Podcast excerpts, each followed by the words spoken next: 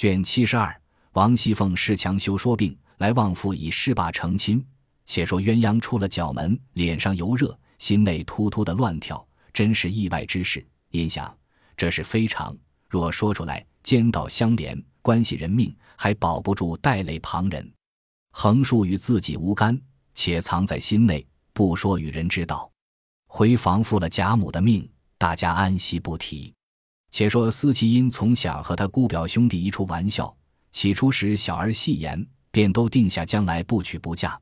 今年大了，彼此又出落的品貌风流。常使思其回家时，二人眉来眼去，旧情不断，只不能入手。又彼此生怕父母不从，二人便设法彼此里外买主园内老婆子们，留门看到，今日趁乱方从外进来。初次入港，虽未成双。却也海誓山盟，私传表记，已有无限风情。湖北鸳鸯惊散，那小厮早穿花肚柳，从角门出去了。思其一夜不曾睡着，又后悔不来。至次日见了鸳鸯，自是脸上一红一白，百般过不去，心内怀着鬼胎，茶饭无心，起作恍惚。挨了两日，竟不听见有动静，方略放下了心。这日晚间。忽有个婆子来悄悄告诉道：“你兄弟竟逃走了，三四天没上家，如今打发人四处找他呢。”思琪听了，又急又气又伤心，因想到纵然闹出来，也该死在一处。真真男人没情义，先就走了，因此又添了一层气。次日便觉心内不快，支持不住，一头躺倒，奄奄的成了病了。鸳鸯闻之，那边无故走了一个小厮。园内私气病重，要往外挪，心下料定是二人俱罪之故，生怕我说出来，因此自己反过意不去，指着来往后思琪支出人去，反自己赌咒发誓，与思齐说：“我若告诉一个人，立刻现死现报，你只管放心养病，别白糟蹋了小命。”思琪一把拉住，哭道：“我的姐姐，咱们从小耳鬓厮磨，你不曾拿我当外人待，我也不敢怠慢了你。”如今我虽一朝走错，你若果然不告诉一个人，你就是我的亲娘一样。从此后，我活一日是你给我一日。我的病要好了，把你立个长生牌位，我天天烧香磕头，保佑你一辈子福寿双全的。我若死了时，变驴变狗报答你。倘或咱们散了，以后遇见我，自有报答的去处。一面说，一面哭。这一席话。反把鸳鸯说的心酸，也哭起来了。因点头道：“你也是自家要作死哟，我做什么管你这些事，坏你的名，我白去现钱儿。况且这事我也不便开口向人说，你只放心。从此养好了，可要安分守己的，再别胡行乱闹了。”思琪在枕上点首不绝，鸳鸯又安慰了他一番，方出来。因知贾琏不在家中。又因这两日凤姐儿声色怠惰了些，不似往日一样，便顺路来问候。刚进入凤姐院中，二门上的人见是他来，便站礼带他进去。鸳鸯来至堂屋，只见平儿从里头出来，见了他来，便忙上来悄声笑道：“才吃了一口饭，歇了午觉了，你且这屋里略坐坐。”鸳鸯听了，只得同平儿到东边房里来。小丫头倒了茶来，鸳鸯悄问道。你奶奶这两日是怎么了？我进来看着她懒懒的。平儿见问，因房内无人，便叹道：“她这懒懒的也不止今日了，这有一月之先便是这样的。这几日忙乱了几天，又受了些嫌弃，从心又勾起来。这两日比先又添了些病，所以支不住，便露出马脚来了。”鸳鸯道：“既这样，怎么不早请大夫治？”平儿叹道：“我的姐姐。”你还不知道他那脾气的，别说请大夫来吃药，我看不过，白问一声身上觉怎么样，他就动了气，反说我咒他病了。饶这样，天天还是茶三访四，自己再不看破些，且养身子。鸳鸯道：虽然如此，到底该请大夫来瞧瞧是什么病，也都好放心。平儿叹道：说起病来，据我看也不是什么小症候。鸳鸯忙道：是什么病呢？平儿见问，又往前凑了一凑，向耳边说道：“只从上月行了经之后，这一个月竟利利息息的没有止住。这可是大病不是？”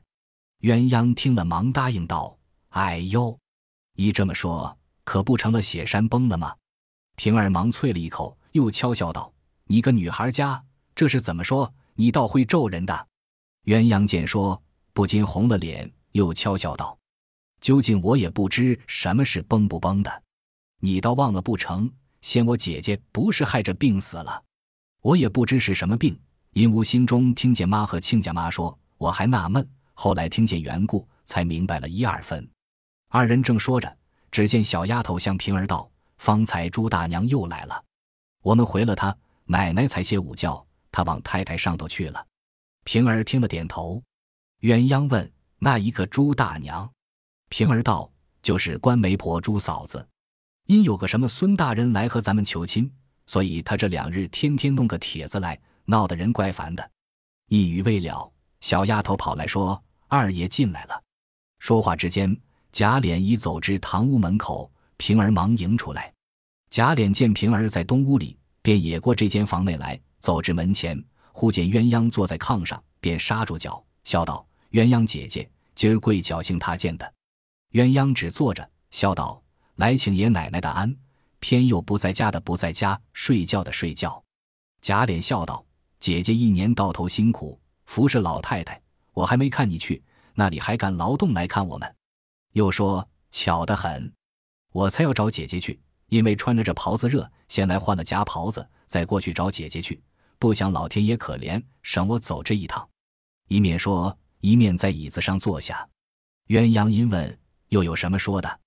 贾琏未语先笑道：“因有一件事竟忘了，只怕姐姐还记得上年老太太生日。”曾有一个外路和尚来孝敬一个蜡油洞的佛手，因老太太爱，就即刻拿过来摆着了。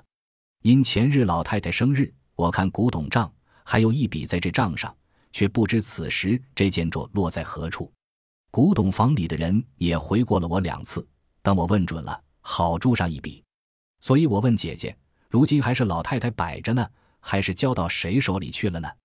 鸳鸯听说，便说道：“老太太摆了几日。”厌烦了，就给你们奶奶了。你这会子又问我来了，我连日子还记得，还是我打发了老王家的送来。你忘了，或是问你们奶奶和平儿？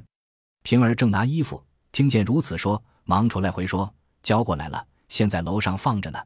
奶奶已经打发人去说过，他们发昏没记上，又来叨登这些没要紧的事。”贾琏听说，笑道：“既然给了你奶奶，我怎么不知道？”你们就昧下了。平儿道：“奶奶告诉二爷，二爷还要送人，奶奶不肯，好容易留下的。这会子自己忘了，倒说我们昧下，那是什么好东西？比那强十倍的，也没昧下一遭。这会子就爱上那不值钱的脸。”贾琏垂头含笑，想了想，拍手道：“我如今竟糊涂了，丢三忘四，惹人抱怨，竟大不像先了。”鸳鸯笑道。也怨不得，事情又多，口舌又杂。你再喝上两盅酒，那里记得许多。一面说，一面起身要走。贾琏忙也立起身来说道：“好姐姐，略坐一坐。兄弟还有一事相求。”说着，便骂小丫头：“怎么不沏好茶来？快拿干净盖碗，把昨日进上的新茶沏一碗来。”说着，向鸳鸯道：“这两日。”因老太太千秋，所有的几千两都使了，几处房租、地租，统在九月才得。这会子竟接不上，明又要送南安府里的礼，又要预备娘娘的重阳节，还有几家红白大礼，至少还得三二千两银子用，一时难去之借。俗语说得好，求人不如求己。说不得，姐姐耽搁不是，暂且把老太太查不着的金银家伙偷着运出一箱子来。暂押千数两银子，支腾过去。不上半月的光景，银子来了，我就赎了交还，断不能叫姐姐落不是。鸳鸯听了，笑道：“你倒会变法，亏你怎么想了？”贾琏笑道：“不是我撒谎，若论除了姐姐，也还有人手里管得起千数两银子，只是他们为人都不如你明白有胆量。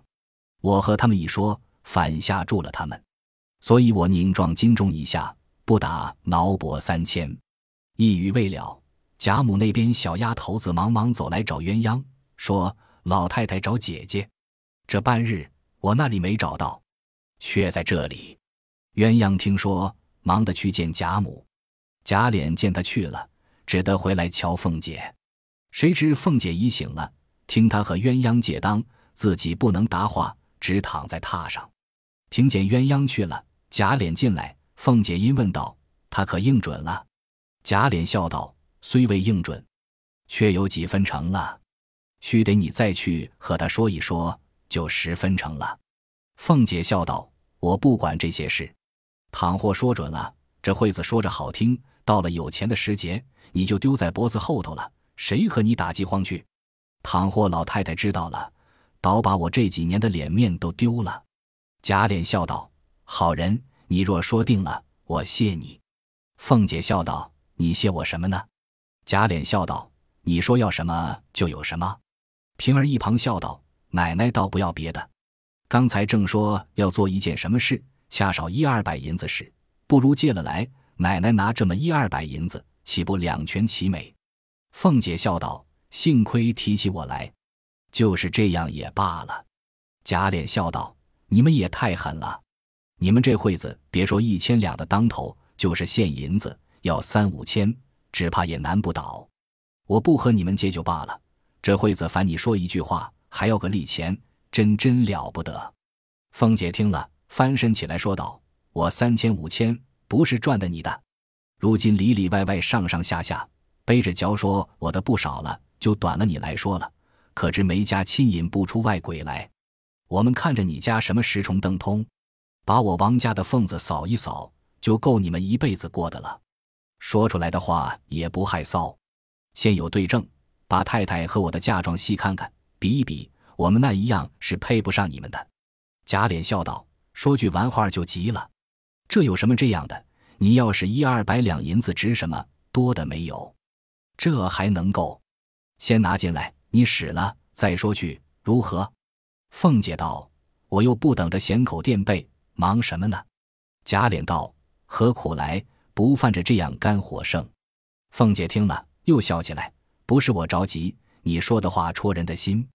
我因为想着后日是尤二姐的周年，我们好了一场，虽不能别的，到底给他上个坟，烧张纸，也是姊妹一场。她虽没个儿女留下，也别要前人撒土，迷了后人的眼才是。贾琏半晌方道：“难为你想的周全。”凤姐一语倒把贾琏说没了话，低头打算。说：“既是后日才用，若明日得了这个，你随便使多少就是了。”一语未了，只见旺儿媳妇走进来，凤姐便问：“可成了没有？”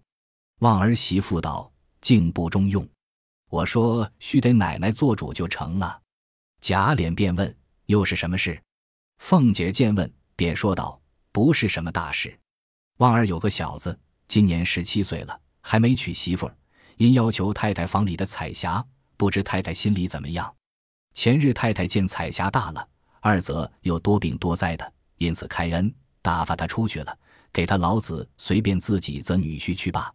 因此望儿媳妇来求我，我想他两家也就算门当户对了，一说去自然成的。谁知他这惠子来了，说不中用。贾琏道：“这是什么大事？比彩霞好的多着呢。”旺儿家的便笑道：“也虽如此说，连他家还看不起我们，别人越发看不起我们了。好容易相看准一个媳妇，我只说求爷奶奶的恩典，替做成了。奶奶又说他必是肯的，我就烦了人过去试一试，谁知白讨了个没趣儿。若论那孩子，倒好，据我素日合意儿是他，心里没有什么说的，只是他老子娘两个老东西太心高了些。”一语戳动了凤姐和贾琏。凤姐因见贾琏在此，且不作一声，只看贾琏的光景。贾琏心中有事，那里把这点事放在心里？待要不管，只是看着凤姐的陪房，且素日出过力的，脸上实在过不去。您说什么大事，只管咕咕唧唧的。你放心且去，我明日做媒，打发两个有体面的人，一面说，一面带着定礼去，就说是我的主意。他十分不依。叫他来见我，旺儿家的看着凤姐，凤姐便努嘴儿。望儿家的会议，忙爬下就给贾琏磕头谢恩。这贾琏忙道：“你只管给你姑娘磕头，我虽如此说了，这样行，到底也得你姑娘打发人叫她女人上来，和她好说更好些，不然太霸道了，日后你们两亲家也难走动。”凤姐忙道：“连你还这样开恩操心呢，我反倒袖手旁观不成？王二家的，你听见了？这事说了，你也忙忙的给我完了事来。”说给你男人，外头所有的账目一概赶今年年底收了进来，少一个钱也不依。我的名声不好，再放一年都要生吃了我呢。望儿媳妇笑道：“奶奶也太胆小了，谁敢议论奶奶？若收了时，我也是一场痴心白使了。”凤姐道：“我真个还等钱做什么？不过为的是日用，出的多，进的少。这屋里有的没的，我和你姑爷一月的月钱。”再连上四个丫头的月钱，通共一二十两银子，还不够三五天使用的呢。若不是我千凑万挪的，早不知过到什么破窑里去了。如今倒落了一个放账的名，既这样，我就收了回来。我比谁不会花钱，咱们以后就坐着花，到多早晚就是多早晚。这不是样。前老太太生日，太太急了两个月，想不出法来，还是我提了一句。后楼上线有些没要紧的大铜锡家伙，四五箱子，拿出去弄了三百银子，才把太太遮羞里儿搪过去了。我是你们知道的，那一个金子名中卖了五百六十两银子，没有半个月，大事小事没时间，白填在里头。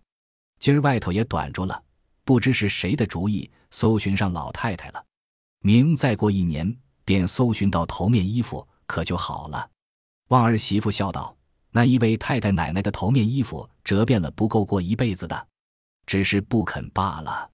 凤姐道：“不是我说没能耐的话，要像这样，我竟不能了。昨晚上忽然做了一个梦，说来可笑，梦见一个人，虽然面善，却又不知名姓，找我说娘娘打发他来要一百匹锦。我问他是那一位娘娘，他说的又不是咱们的娘娘，我就不肯给他，他就来夺。”正夺着就醒了，望儿家的笑道：“这是奶奶日间操心，常应后宫里的事。”一语未了，人回夏太监打发了一个小内家来说话。贾琏听了，忙皱眉道：“又是什么话？一年他们也搬够了。”凤姐道：“你藏起来，等我见他。若是小事罢了，若是大事，我自有回话。”贾琏便躲入内套间去。这里，凤姐命人带进小太监来，让他以上做了吃茶。因问何事，那小太监便说：夏爷爷因今儿偶见一所房子，如今净短二百两银子，打发我来问舅奶奶家里有现成的银子，暂借一二百，这一两日就送来。凤姐听了，笑道：“什么事送来？有的是银子，只管先兑了去，改日等我们短了再借去也是一样。”小太监道。夏爷爷还说，上两回还有那一千二百两银子没送来，等今年年底下，自然一齐都送了过来。凤姐笑道：“你夏爷爷好小气，这也值得放在心里。我说一句话，不怕他多心，若都这么记清了还我们，不知要还多少了。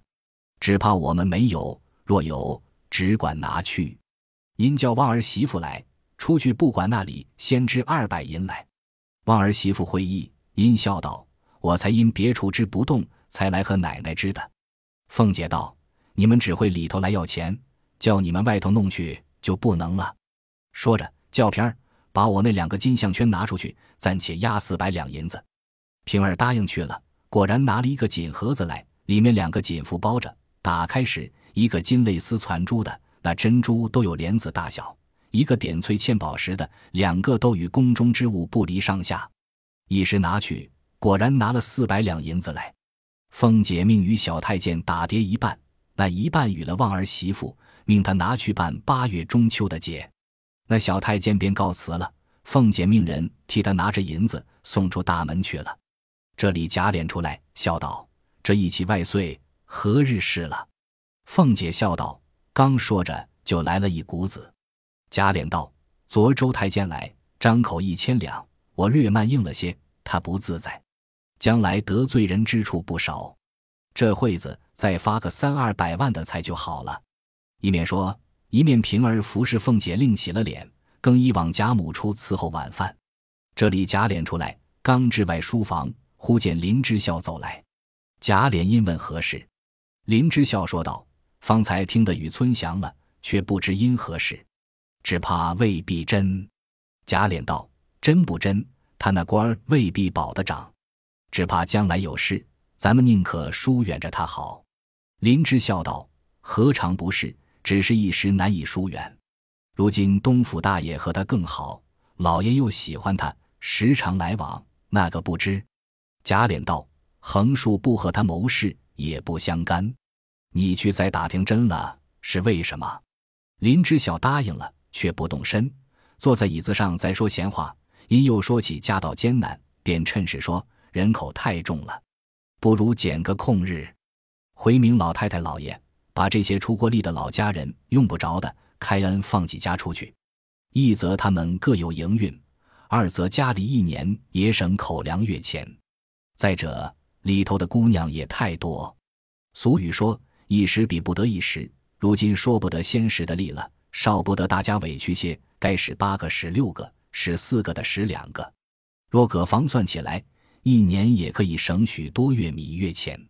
况且里头的女孩子们一半都大了，也该配人的配人，成了房，岂不又滋生出人来？贾琏道：“我也这样想，只是老爷才回家来，多少大事未回。”那里遇到这个上头，前儿官媒拿了个更帖子来求亲，太太还说老爷才来家，每日欢天喜地的说骨肉玩具。忽然提起这事，孔老爷又伤心，所以且不叫提起。林芝笑道：“这也是正理，太太想的周到。”贾琏道：“正是。提起这话，我想起一件事来。我们腕儿的小子要说太太屋里的彩霞，他昨求我，我想什么大事。”不管谁去说一声去，就说我的话。林知晓答应了，半晌笑道：“依我说，二爷竟别管这件事。旺儿的那小子虽然年轻，在外吃酒赌钱，无所不至。虽说都是奴才，到底是一辈子的事。彩霞这孩子，这几年我虽没见，听见说越发出跳的好了，何苦来白糟他一个人？”贾琏道：“他小儿子原会吃酒不成人吗？”这样，那里还给他老婆？且给他一顿棍，锁起来，再问他老子娘。林芝笑笑道：“何必在这一时？那是我错了。等他再生事，我们自然回也处置。如今且恕他。”贾琏不语。一时林芝笑出去。晚间，凤姐已命人换了彩霞之母来说媒。那彩霞之母满心纵不愿意，见凤姐自和她说。何等体面，便心不由己的满口应了出去。凤姐又问贾琏：“可说了没有？”贾琏因说：“我原要说的，打听的他小儿子大不成人，故还不曾说。若果然不成人，且管教他两日，再给他老婆不迟。”凤姐笑道：“我们王家的人，连我还不中你们的意，何况奴才呢？我已经和他娘说了，他娘已经欢天喜地，难道又叫进他来，不要了不成？”贾琏道：“你说了，又何必退？明日说给他老子，好生管他就是了。这里说话不提。且说彩霞因前日出去等父母责人，心中虽与贾环有旧，尚未做准。今日又见旺儿每每来求亲，早闻得旺儿之子酗酒赌博，而且容颜丑陋，不能如意。自此心中越发懊恼，唯恐旺儿仗势做成。”终身不遂，未免心中急躁。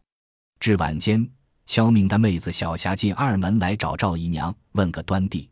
赵姨娘素日身与彩霞好，巴不得与了贾环，方有个绑臂，不成望王夫人又放了出去。每每挑唆贾环去讨，一则贾环羞口难开，二则贾环也不在意，不过是个丫头，她去了，将来自然还有。遂先言住不说，意思便丢开了手。无奈赵姨娘又不舍，又见他妹子来问，是晚得空，便先求了贾政。贾政说道：“且忙什么？等他们再念一二年书，再放人不迟。我已经看中了两个丫头，一个与宝玉，一个给环儿。只是年纪还小，又怕他们误了念书，再等一二年再提。赵姨娘还要说话，只听外面一声响，不知何物，大家吃了一惊。未知如何，下回分解。本集播放完毕，感谢您的收听，喜欢请订阅加关注，主页有更多精彩内容。